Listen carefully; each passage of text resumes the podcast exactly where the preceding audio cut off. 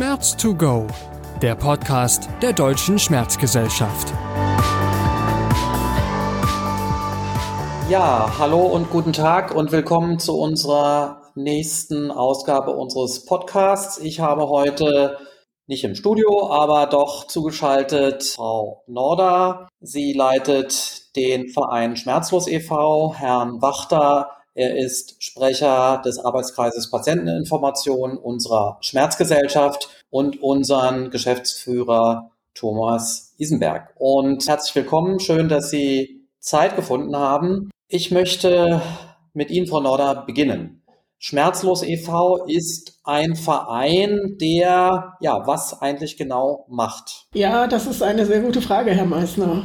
Und zwar nennen wir uns ja unabhängige Vereinigung aktiver Schmerzpatienten in Deutschland. Das bedeutet zunächst mal unabhängig sind wir von der Industrie, also Pharma- und Medizingeräteindustrie. Aktiv bedeutet, dass wir uns nicht kampflos, sage ich mal, oder ohne Aktivität dem Schmerz hingeben, sondern dass wir bereit sind, an unserer Lage etwas zu ändern. Ja, Schmerzpatienten sind Mitglieder, aber auch Behandler jeglicher Berufsgruppen. Wir haben also ein Netzwerk, das wir immer noch weiter vergrößern zwischen Betroffenen und Behandlern aller Berufsgruppen. Wir bündeln Informationen, senden die an die entsprechenden Menschen raus. Wir arbeiten auch mit der Deutschen Schmerzgesellschaft zusammen. Wir arbeiten auch im Arbeitskreis Patientenorganisationen der Deutschen Schmerzgesellschaft mit anderen Patientenvereinigungen zusammen. Und ja, wir sind auch bei Leitlinien beteiligt. Also da gibt's schon so allerlei, was der Verein eigentlich macht.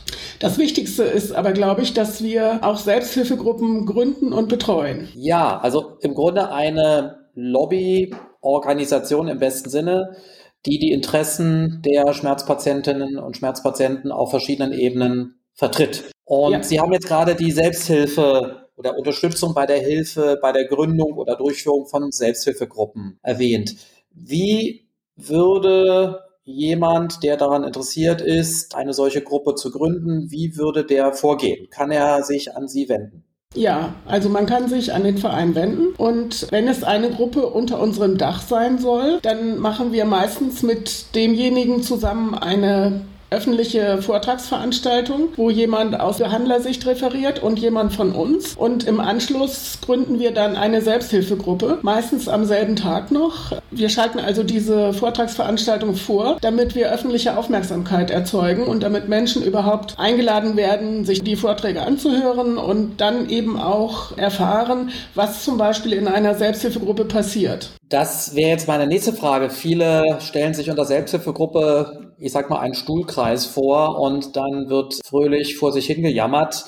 Das ist ja wahrscheinlich eine sehr altmodische Vorstellung, wenn sie überhaupt jemals zugetroffen hat, oder? Also Stuhlkreis stimmt. Stuhlkreis mit oder ohne Tisch, das ist in den meisten Gruppen so, aber dass wir reine Jammergruppen sind, kann man nicht so sagen. Natürlich darf man in einer Selbsthilfegruppe jammern, aber das Wichtigste ist ja, dass man sich dort verstanden fühlt. Man sieht, es geht anderen genauso wie mir und vielleicht, wenn man das Gefühl hat, also mein Schmerz ist der schlimmste Schmerz, den man überhaupt haben kann, dann sieht man dort andere Patientinnen und Patienten, denen es vielleicht sogar noch schlechter geht als einem selbst und das erdet einen auch so ein bisschen. Also in der Selbsthilfegruppe wird außer dem Jammern tauschen wir unsere Erfahrungen aus. Wobei ich möchte jetzt nochmal betonen, das Jammern ist natürlich hinten angestellt. Aber ganz ausdrücklich darf man in einer Selbsthilfegruppe natürlich jammern. Ja, wir tauschen Erfahrungen aus und Interessanterweise lernen wir auch voneinander. Also wenn jemand zum Beispiel, ein Mitglied aus der Selbsthilfegruppe, eine sogenannte IMS gemacht hat, also eine interdisziplinäre, multimodale, stationäre Schmerztherapie, dann kommt derjenige wieder in die Selbsthilfegruppe und erzählt, Mensch, das und das habe ich jetzt für mich erkannt, für meine Schmerzsituation und erzählt davon. Und so kann man dann vielleicht sich auch etwas von anderen annehmen oder andere erzählen, was sie im Behandlergespräch erfahren haben und dann können die,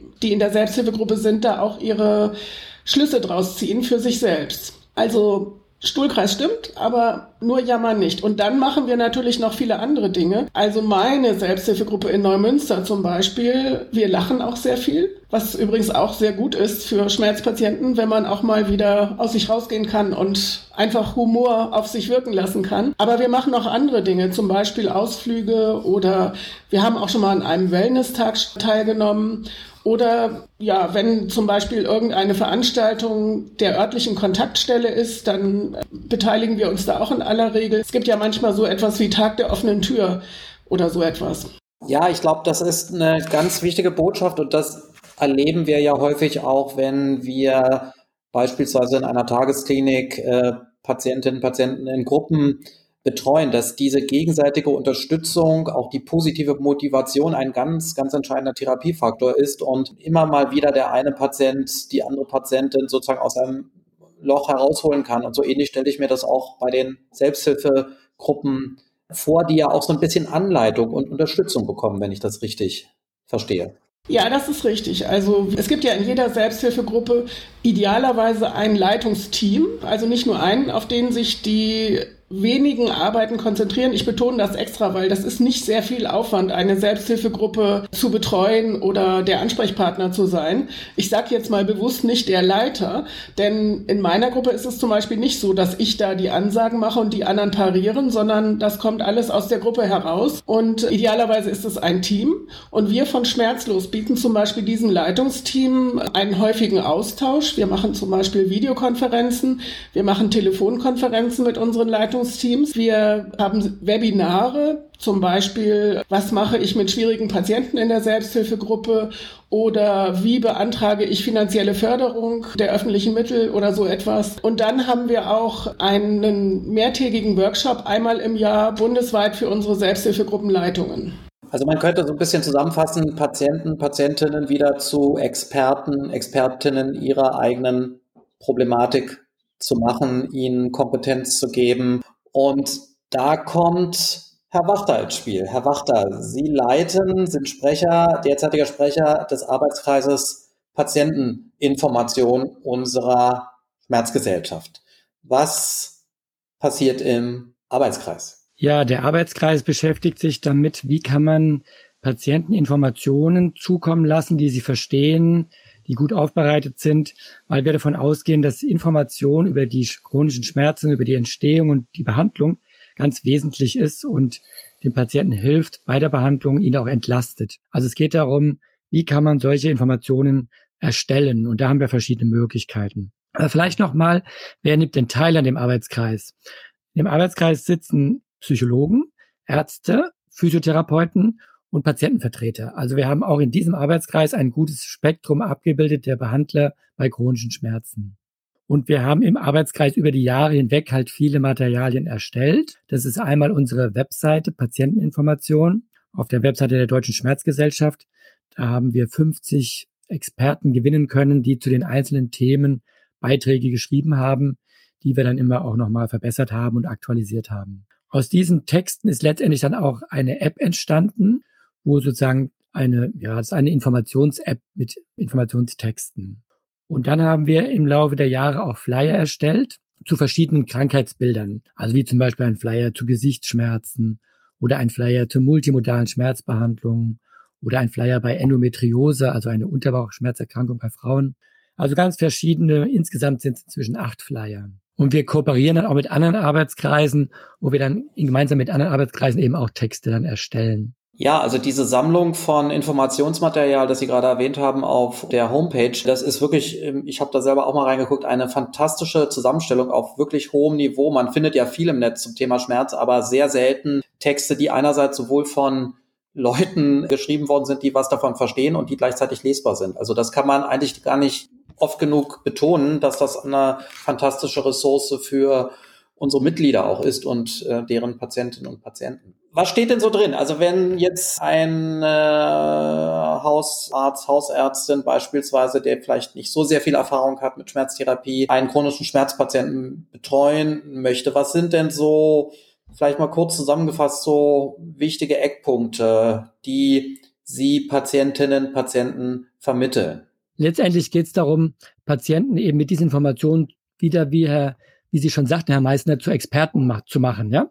Also, dass Sie wirklich wissen, was ist wichtig in der Entstehung von Schmerzen, was ist wichtig bei der Behandlung von Schmerzen und auch, was auch oft unterschätzt wird, ist die Vermittlung eines, ja, sag mal, hirnorganischen Modells, ja.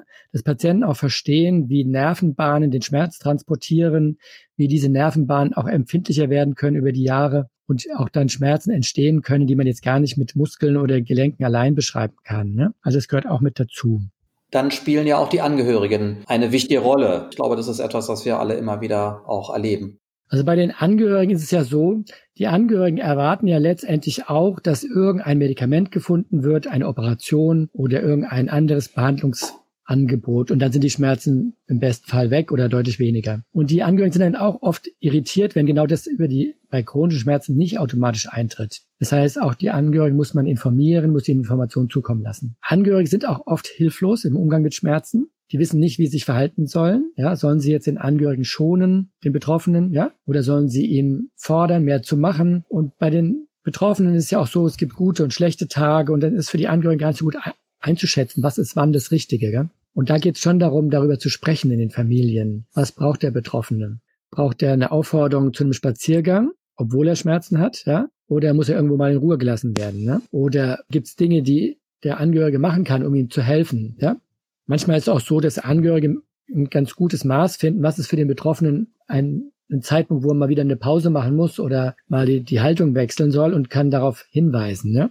Also auch da kann auch ein Angehöriger wertvolle Dienste leisten. Aber oft ist es auch schon so, wie Frau Norder sagt, es geht einfach auch nur darum, mal zuzuhören, darüber zu sprechen und darüber Entlastung zu finden. Dass der Betroffene eben nicht allein ist mit den Schmerzen. Ich frage auch manchmal unsere Angehörigen ganz, oder ich frage unsere Betroffenen so, wie oft wollen sie eigentlich gefragt werden, wie es ihnen geht? Also am Tag dreimal oder einmal im Monat oder so, ja? Und dann sagen viele Patienten, ah nee, es ist also jetzt nicht da mehrmals am Tag und so, also und gar nicht ist auch nicht richtig. Aber dann kriegt man so ein Gefühl dafür, wie viel Aufmerksamkeit braucht derjenige und wo ist auch zu viel. Weil es geht ja nicht darum, ständig an den Schmerz erinnert zu werden. Ne? Und dann geht es auch darum, bei den Familien zu gucken, wo können die Betroffenen wieder einzelne Aufgaben übernehmen, zum Beispiel im Haushalt, die Spülmaschine ausräumen oder sowas. Und welche Aufgaben sind auch noch zu viel, ja? Also wie zum Beispiel einen Kasten Wasser aus dem Keller holen. Ne? Also da geht es auch darum, so eine Balance zu finden, gemeinsam mit dem Angehörigen zu gucken, wo brauche ich Hilfe und wo will ich Dinge aber auch wieder selber machen. Vielleicht noch zu der vorigen Frage, was Patienten selber machen können. Es geht nicht nur um Vermittlung von Wissen, sondern es geht auch darum, dass Patienten sich ein gutes Bild verschaffen, was ihnen hilft. Und der eine Patient, der muss halt, was ich weiß, dem hilft Wärmeanwendung, dem anderen hilft eine Kälteanwendung, dem nächsten hilft ein bestimmtes Medikament und ein anderer braucht Bewegungsübungen, ein anderer braucht Krankengymnastikübungen oder wiederum ein anderer, dem helfen mehr Ablenkungsübungen oder Entspannungsübungen. Also es ist ein riesen Potpourri an Möglichkeiten, was Patienten auch selbstständig machen können und nicht nur in der Praxis machen können, ja, sondern auch zu Hause machen können und damit das Gefühl bekommen, ich kann selber etwas tun. In der Psychologie sagen wir dann, wir erhöhen die Selbstwirksamkeit. Ja? Das heißt, dass Patienten lernen, ich weiß, was ich gut kann und das dann selbstständig auch wieder anwenden und dann sind sie weniger hilflos. Ja, eine Frage hätte ich noch. Es wird ja sehr viel heute über die Rolle von elektronischen Medien diskutiert im Bereich von Kommunikation, auch im Bereich Schmerztherapie, mHealth, eHealth. Spielen solche Dinge schon eine Rolle? Also ich will mal so sagen, das fängt jetzt so an, ja. Also es wird sicherlich eine immer größere Rolle spielen. Das sehen wir auch bei anderen Erkrankungen, dass Apps immer mehr kommen werden. Sie haben ja auch einen gewissen Charme. Man kann halt sehr niederschwellig viele Menschen erreichen und auch Menschen erreichen, die jetzt nicht einen direkten Zugang zu einer multimodalen Schmerztherapie haben oder so. Aber man muss natürlich auch sagen, die Apps alleine sind auch nicht ausreichend. Sie sind eine gute Ergänzung zur Therapie, aber in der Regel reichen sie allein nicht aus. Ich will mal ein paar Beispiele nennen. Wir haben die Migräne-App von der Schmerzklinik.de. Die Migräne-App ist eine sehr interessante App, wo viel Informationen zum Thema Migräne vermittelt werden, wo man auch ein Tagebuch führen kann, wo man Schmerzstärke und Medikamente eintragen kann, auch Videos abrufen kann. Das wäre so ein Beispiel. Dann haben wir die Kaya-App, eine App für Rückenschmerzen, wo sozusagen eine Kombination ist aus Bewegungsübungen, Krankengymnastikübungen, aber auch wieder Psychoedukation, also Informationen über die Rückenschmerzen. Dann gibt es eine, eine, unzählige Zahl von also Entspannungsübungen, Achtsamkeitsübungen oder Meditationsübungen, die auch für Schmerzpatienten geeignet sind, um Entspannung zu finden über Apps sozusagen. Und auch andere Dinge, wie zum Beispiel einfach mal nur einen Schrittzähler anzuwenden, den Sie als App finden, kann schon motivieren, sich mehr zu bewegen. Oder Wenn man Schmerzen hat, dann haben viele Patienten mit Schmerzen auch Schlafstörungen, weil die nachts nicht so gut schlafen können. Wenn die sich rumdrehen, kriegen sie Schmerzen, wachen wieder auf oder so. Und auch hier gibt es viele gute Apps zum Thema Schlafstörung. Es gibt sogar eine App, die jetzt auf Kassenrezept verschrieben werden kann. Also da wird immer mehr kommen. Und das ist ja ganz konkreter Nutzwert, den Sie genannt haben, Herr Wachter, mit den Flyern, mit der Homepage, mit den Apps.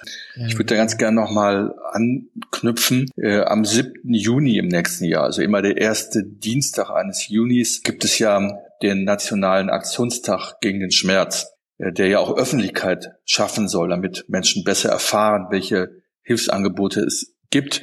300 Kliniken, die normalerweise dann Tage der offenen Tür durchführen oder mitmachen, auch unter Corona-Bedingungen ein bisschen weniger, aber auch Angebote bereitstellen. Frau Norder, der Aktionstag gegen den Tag, wie bringt sich da die Selbsthilfeszene, sage ich mal, traditionellerweise ein und wie hat sich das auch in den letzten Jahren aus Ihrer Perspektive entwickelt? Ja, also wir beteiligen oder einige Selbsthilfegruppen von uns beteiligen sich am Aktionstag. Wir haben zum Beispiel einen Stand im Krankenhaus gemeinsam dann mit der Schmerztherapie dort oder halten äh, einzelne von uns halten Vorträge zusammen mit Behandlern an bestimmten Orten, wo wir angefordert werden. Zum letzten Aktionstag, weil ja nun die Corona-Krise war und viele Veranstaltungen nicht in Präsenz stattfinden konnten, haben wir als Verein etwas Besonderes gemacht. Wir haben Vorträge eingesammelt, sage ich mal, bei verschiedenen Leuten, sowohl Behandler als auch Patientenvertreter und haben die auf unserer Website bereitgestellt, so dass man sich also über eine Woche lang ähm, diese Vorträge angucken konnte, entweder als Folien, also als PDFs, oder ein oder zwei Vorträge waren auch, glaube ich, ähm, als Filme zu sehen. Für uns hat das also schon auch eine Bedeutung, denn Schmerz ist ja eine stille Erkrankung. Das heißt, man sieht es häufig den Betroffenen nicht an. Und was Herr Wachter erst sagte, das ist ja zum Beispiel auch die Frage, wie möchten wir über den Schmerz informieren als Patienten? Viele haben ja nicht nur das Problem mit den Angehörigen, was, wie oft möchte ich von dem Angehörigen gefragt werden, wie schlimm mein Schmerz ist? Brauche ich jetzt eher eine Aufmunterung? Brauche ich Mitleiden? Brauche ich mal den Tritt in den Hintern, um das jetzt mal so zu sagen? Sondern es ist ja zum Beispiel auch ein Problem am Arbeitsplatz. Da muss man ja auch lernen, richtig darüber zu kommunizieren und richtig auch über den Schmerz Schmerz zu sprechen. Und deswegen ist es nicht schlecht, wenn wir uns vermehrt am Aktionstag beteiligen, damit insgesamt in der Öffentlichkeit das Wissen über diese Erkrankung wächst. Genau, das Wissen muss wachsen über die Erkrankung, dann ist auch mehr Selbsthilfe, aber auch professionelle Hilfe möglich. Äh, es gibt ja die Unterversorgung und Fehlversorgung im Bereich Schmerz, gegen den wir, auf die wir aufmerksam machen mit dem Aktionstag. Herr Wachter, Sie hatten, haben ja auch ganz konkrete Kapitelgliederung in den Patientenratgeber auf der Homepage oder eben hier in den Flyern äh, Schmerzen verstehen oder Gesichtsschmerzen, Endometriose oder das Restless-Leg-Syndrom oder Physiotherapie bei Schmerzerkrankungen. Wie kommen Patienten dran an diese Flyer, beziehungsweise äh, niedergelassene Ärzte, die, die ihn einsetzen wollen? Was ist da das Feedback, was Sie erhalten haben? Also die Flyer können alle über die Homepage der Deutschen Schmerzgesellschaft bestellt werden. Dort gibt es einen Online-Shop, wo man diese Flyer abrufen kann. Wenn man jetzt als niedergelassener Arzt oder als Klinik eine höhere Stückzahl braucht, sogar mit dem Namen der Klinik. Und dort sind alle Flyer verfügbar. Dann gibt es die Möglichkeit, diese ganzen Texte, die wir im Internet haben, die ja von diesen 50 Schmerzexperten geschrieben sind, kann man auch als Buch kaufen. Also das Buch heißt Schmerz eine Herausforderung, erschienen im Springer Verlag, herausgegeben von Nobis, Rolke und Graf Baumann kann man sich auch als Buch anlesen, wenn man jetzt das sozusagen nicht auf der Website anschauen will.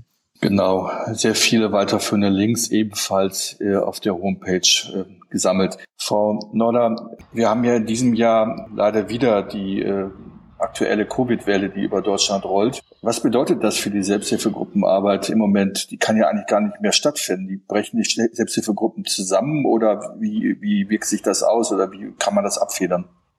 Ja, das ist eine schwierige Frage. Also, oder ich würde das mal so sagen, das muss man differenziert betrachten. Wir haben tatsächlich einige Gruppen, die es nach dem ersten Lockdown nicht mehr geschafft haben, sich wieder zu treffen und wo irgendwie auch der Anschluss untereinander verloren gegangen ist. Das finde ich persönlich sehr schade.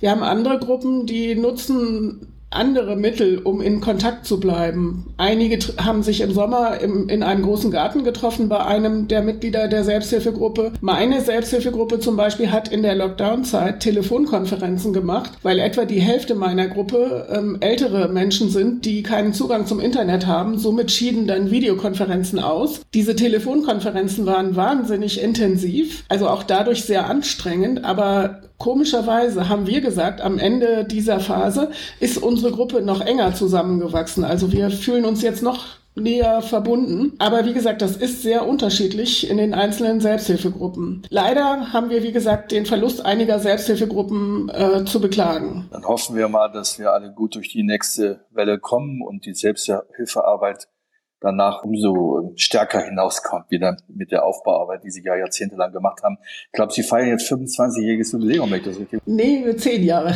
Schmerzlos besteht jetzt seit zehn Jahren und fast sind wir schon zehn plus eins. Wir wollten ja eine große Jubiläumsfeier in diesem Jahr machen, aber das können wir nicht vernünftig planen. Keine Präsenzveranstaltung und deswegen werden wir das verschieben. Vielleicht wird es dann zehn plus eins oder zehn plus zwei. Mal schauen. Ja, dann darf ich mich an dieser Stelle ganz herzlich bedanken bei unseren Teilnehmern, Teilnehmerin Frau Norder, Herr Wachter, Thomas Isenberg und äh, auch bei allen, die uns zuhören. Ich denke, wir haben eine ganze Menge an interessanten Details hier dazu gelernt äh, und ich möchte ja Sie alle motivieren, sich mit dem Thema Selbsthilfegruppen, Patienten, Information, Patientenkommunikation intensiv zu beschäftigen. Wir haben hier exzellente Expertinnen und Experten in unserer Schmerzgesellschaft, die dabei behilflich sind und freue mich, ja, wenn diese Aktivitäten unseren Patientinnen, unseren Patienten helfen, besser mit ihren Problemen zurechtzukommen. Ganz herzlichen Dank und bis demnächst.